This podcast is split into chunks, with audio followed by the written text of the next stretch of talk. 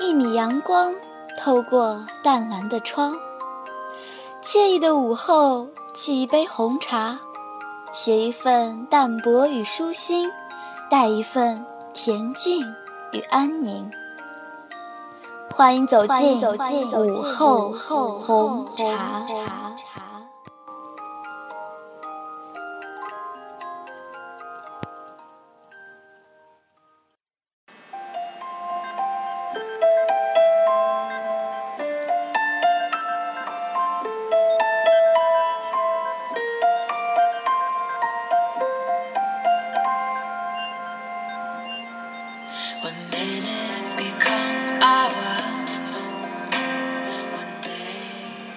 看不见的是不是等于不存在？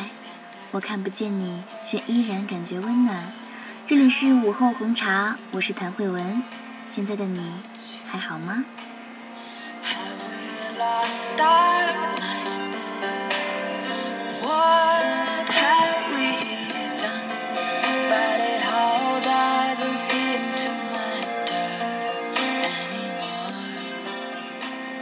我总觉得刘畅的生活里没有爱情是极为正常的，结果笔仙告诉我们，他的桃花将在四月灿烂开放，这让我们又是激动，又是忧伤。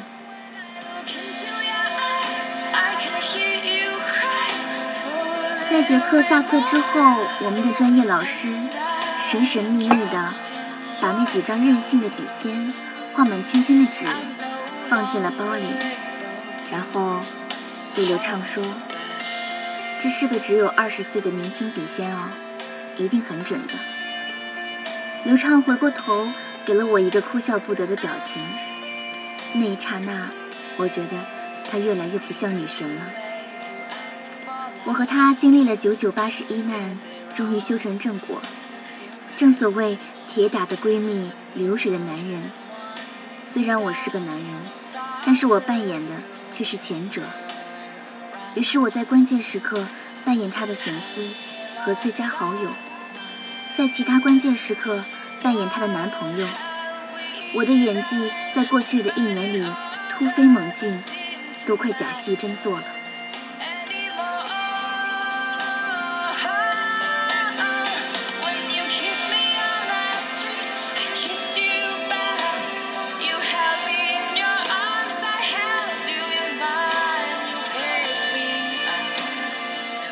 而现在，我突然有种演艺生涯即将结束的莫名惆怅。刘畅对我说：“一九五八年盛夏，鹿岛护儿神的前线。”我听完一愣。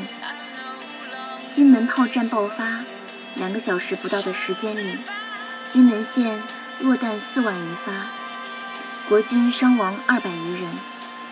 时任美国国务卿的杜勒斯警告大陆。如果图谋金门、马祖，将视此为威胁和平。也是这个时候，一个年轻女孩从福州修完医科，被分配到了鹿岛，进了中山医院，成了年轻医生。在中山医院的第一年，鹿岛仍源源不断地向金门投去炮弹，局势未见缓和。而作为年轻医生，他对工作。和生活也倍感忙碌。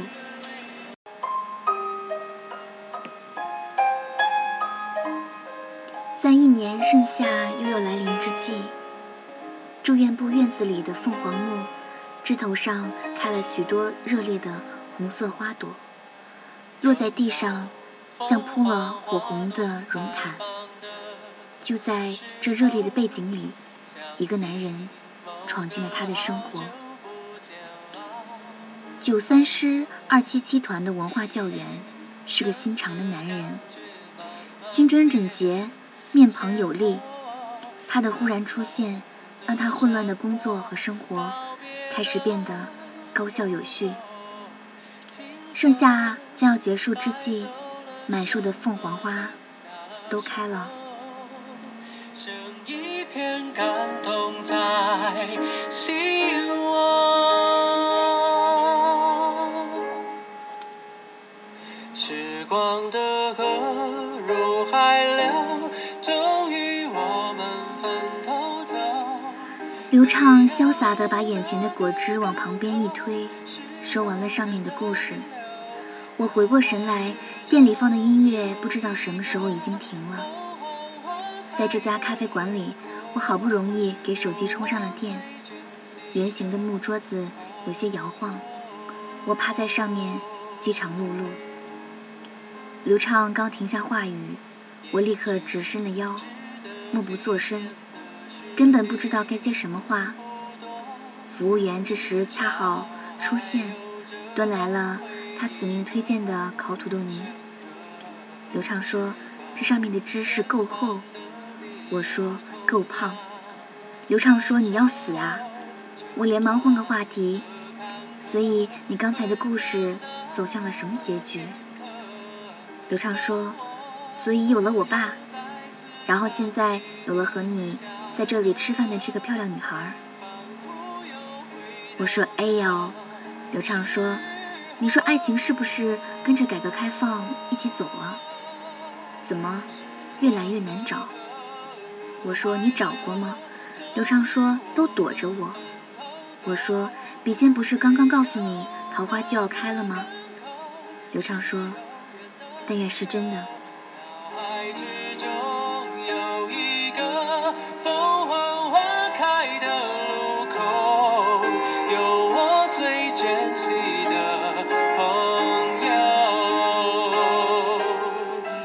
在刘畅感叹爱情改革开放的第二天，他的第一朵桃花似乎就偷偷摸摸的在角落里突然开来了。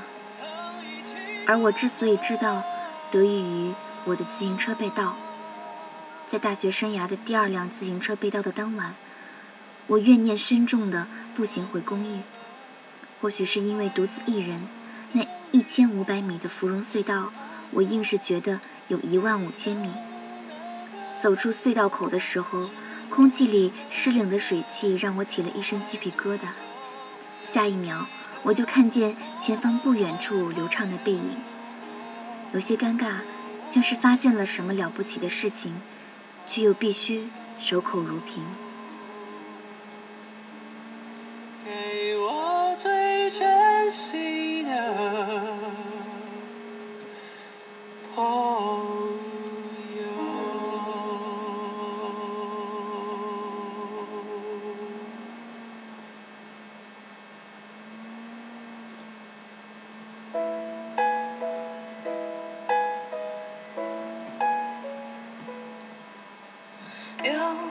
在的冬天总下雪，我不知道了隔日中午，刘畅拖着我去吃沙茶面。他穿着一条雪白的长裙，大有不畏严寒的气魄。我捞着面条，汤在碗里翻滚着。刘畅没夹稳手中的豆腐，扑通掉进了碗里。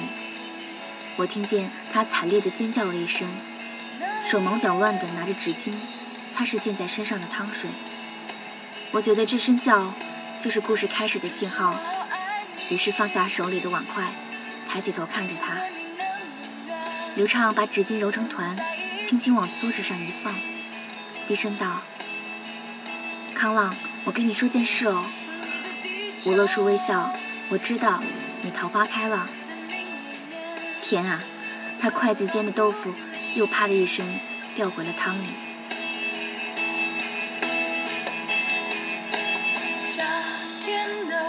刘畅说：“这个男人在半个月前开始在他的每一条微博后面留言，昨天晚上只是碰巧在下课之后遇到了而已。”我语气带着疑惑：“你刚刚认识就让他牵你的手啊？”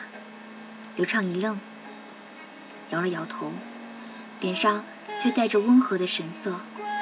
这让我回想起刚刚认识刘畅的第一天，他翻着白眼从我面前走过去的样子。后来。辅导员说：“大家公平竞争，公开竞竞选班长。”我在台上发言的时候都不敢看他。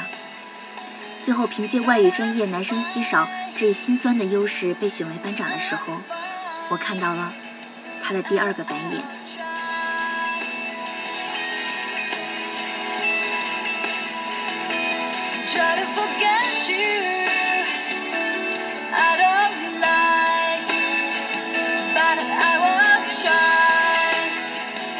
时我整个人都被她侧漏的女王气质所震慑，心想未来四年恐怕得躲着她。和眼下的流畅相比，那时的她简直就是从另外一个世界来的人。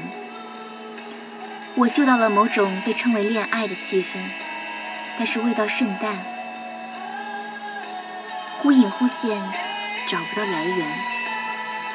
或许是这朵桃花本身就开得偷偷摸摸的缘故，我在此后之后的很长时间里都没有再见过他和那个男孩一起出现过。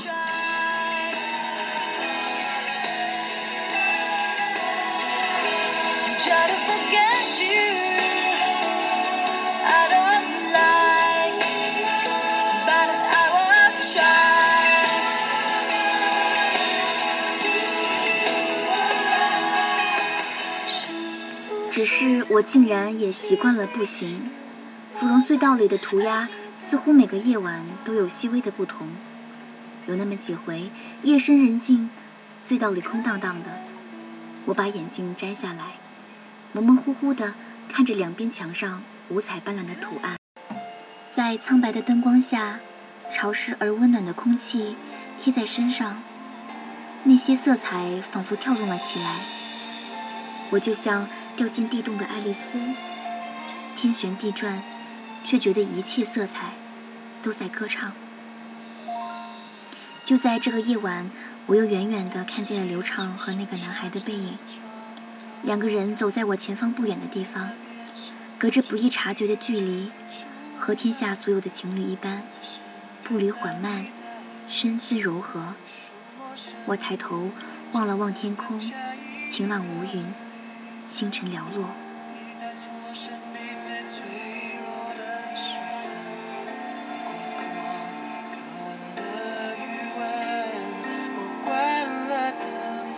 后来的一段时间里，我和刘畅都没有再提起过这个男孩。后来，刘畅在某个午后终于提起他的时候，感叹了一句：“生活还这么长。”我怎么可以和一个无趣的人一直待在一起呢？细细想，那时刘畅才十九岁，根本还不到发此感叹的时候。我心里惦记着笔仙的话：四月未到，这个男孩不是刘畅的真命天子。本想这样和刘畅说，可我发现他并没有露出可惜的神色来，也无悲伤。于是明白是我多虑了。这段短暂的时光被刘畅从生活中潇洒地抹去。他说他不足以被记录成自己的初恋，何况那个男孩和自己都没有给过彼此任何昏了头脑的承诺。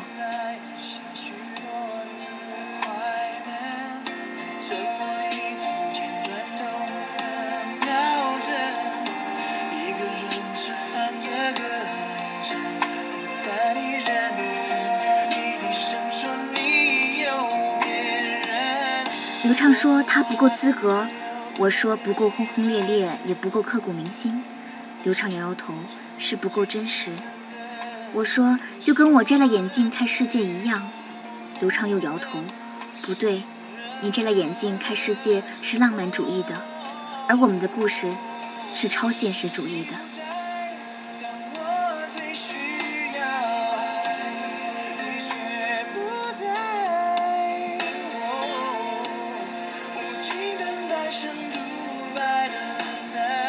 时间策马奔腾，鹿岛的冬天不仅冷，还带着潮湿。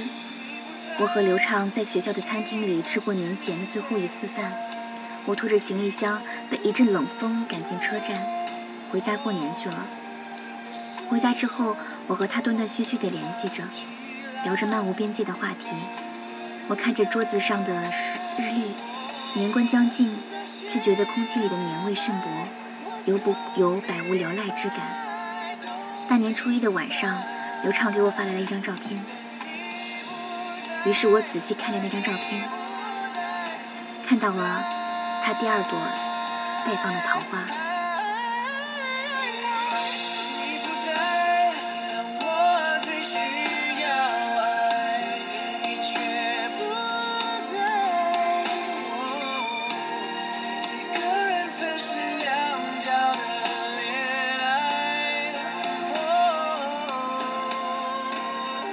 我把照片放大，细细端详，觉得男孩的脸上透出了久违的爽朗。然而那时候我根本没有想到，流畅的两朵桃花会相隔如此之近，甚至让我产生了某种怀疑。第二朵桃花缓慢开放的过程，由罗由流畅给我全程直播。我知道这样一来，必定舍去了许多我看不见的细节，或许是无关紧要的，或许。是刘畅不想让我知道的。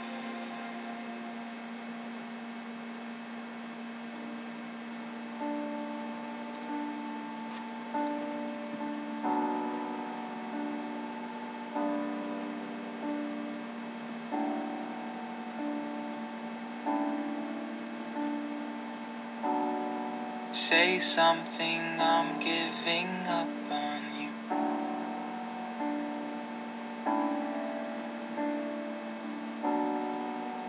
I'll be the one if you want me to.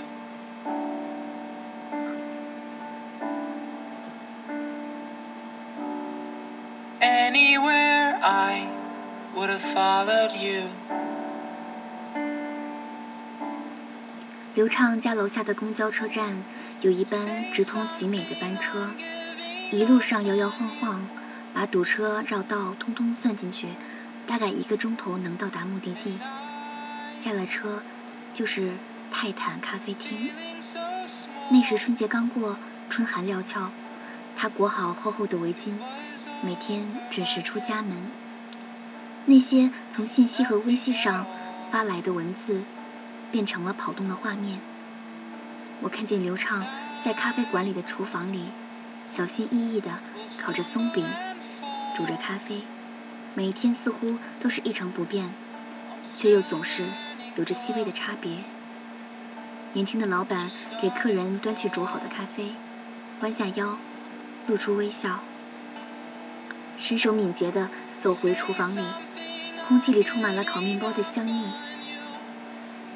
刘畅皱了皱眉头，抬起头的一刹那，和老板四目相对，他若有所思，有所来不及反应，露出了抱歉的神色。刘畅迅速转过头，连空气里的香味都闻不见了。我说你喜欢上他了，刘畅说我也觉得。我说你表现的也太明显了。刘畅说他生日就快到了，我要送什么礼物好呢？我没有再接话，放下手机的时候，仿佛闻到了一股咖啡豆饱满的香气。You're the one that I love, and I'm saying goodbye. Something I'm giving up on you.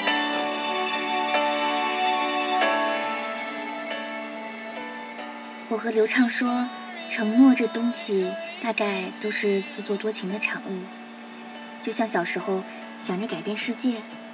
长大了，连世界都改变不了自己，都是时间问题而已。心想，爱到深处，便有承诺随之而来。但长久之后再想起，除了感叹一句“爱过”，又能做些什么呢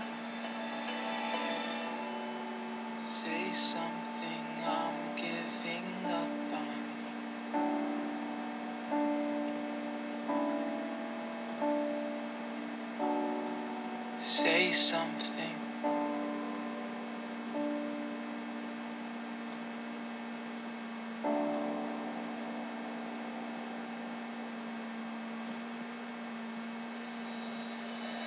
I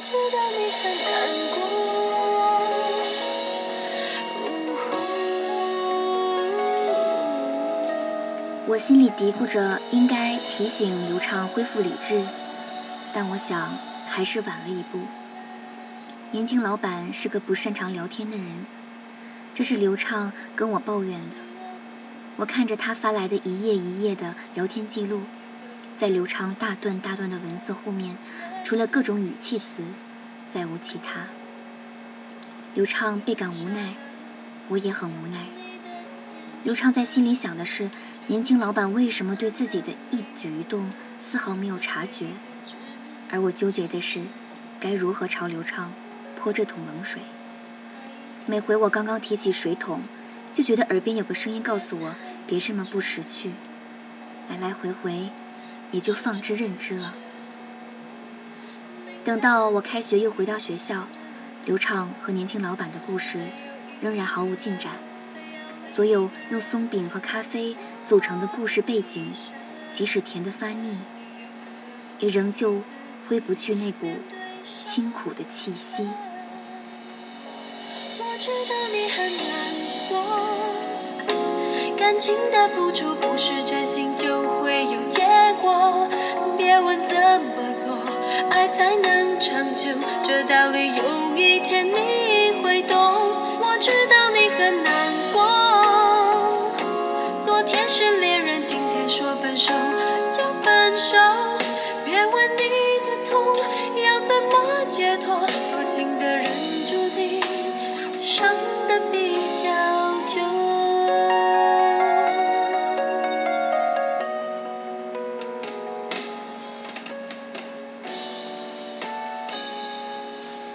亲眼看见那件作为生日礼物的天蓝色衬衫被刘畅小心翼翼地包装好。几日之后，他发来年轻老板穿着衬衫的照片，言语间透着掩不住的欣喜。后来中午我们一起吃饭时，我不知道从何谈起，只是开口问这几日如何。刘畅却露出黯然的神色，说他已经四天没有找我说话了。我说：“以前他找过你吗？”刘畅摇头，都是我找他说话。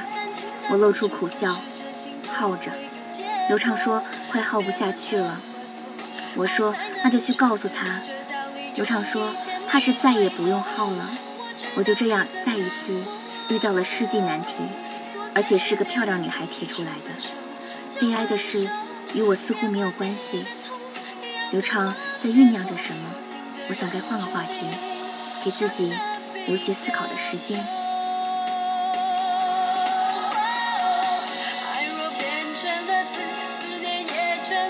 他就开口说，他现在在菲律宾旅游。我不说话，他又接着说，等他回来我就告白。我问什么时候回来，刘畅终于露出笑容，还有一周。那天晚上，我又一次独自一个人从芙蓉隧道。走回公寓，这次我没有把眼镜摘下来，那些斑斓的图案像是突然被暴露了秘密一样，萎靡不振，失去了活力和激情。我仔细地辨认它们每一个笔触和细节，还有那些从天南海北到来的人们签在上面的名名字和留言，就像漫长的历史都被吸进去，换一个面貌又被吐出来。谁也不认识谁。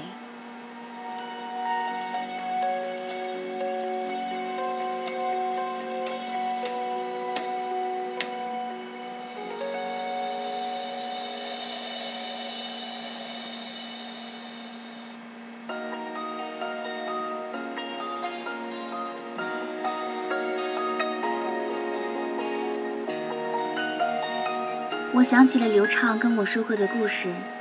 那个凤凰花开的夏日，年轻的女医生找到了能够和她度过余生的男人。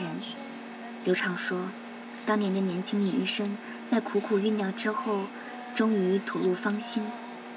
那个带着冷峻神色的男人，仿佛拾得珍宝，欣喜若狂。但我想，在最初的时刻，谁也不知道能否陪着对方走下去吧。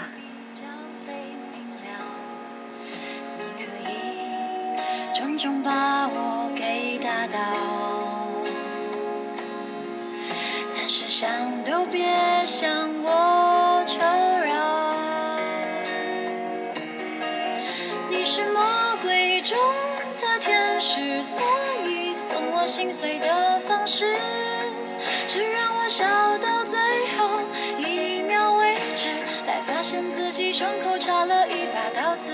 你是魔鬼中天使，人恨变成太俗气的事，从眼里流下谢谢两个字，尽管叫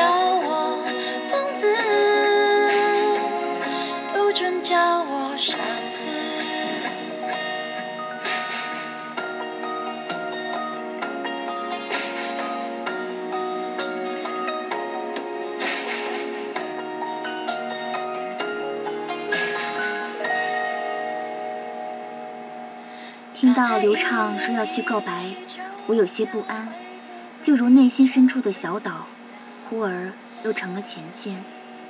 所谓的告白，不过是一种本能的仪式，更多的时候带着决绝和奋不顾身的意味。他的到来只是为了让当前的状态结束，并不代表新状态的开始。但这样的仪式所需要的勇气，在生活里却向来匮乏。一秒为止，才发现自己胸口插了一把刀子。你是魔鬼中的天使，让恨变成太俗气的事，从眼里流下谢谢两个字，尽管叫我疯子，不准叫我傻子。刚刚走出隧道口，刘畅给我发来一张照片，在打开的前一秒，我心里咯噔了一下。打开的时候，却看见是一条项链，有一大一小两块琥珀坠子。我说很漂亮，刘畅说小琥珀里藏着第一朵桃花。我说另一块琥珀更惊艳。刘畅说，因为。它是浪漫主义的。我把手机放进口袋里，想起了笔仙的话：四月就要到了。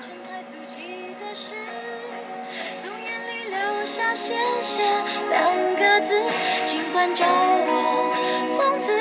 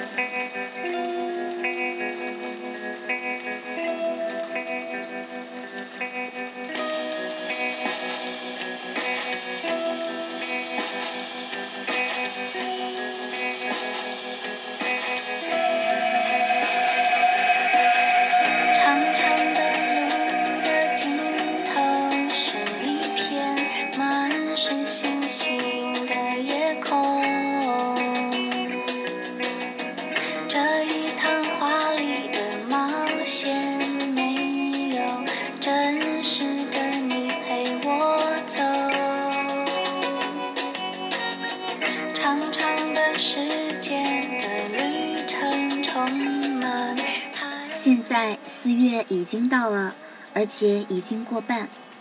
你的那些愿望，你的那些小心思，都实现了吗？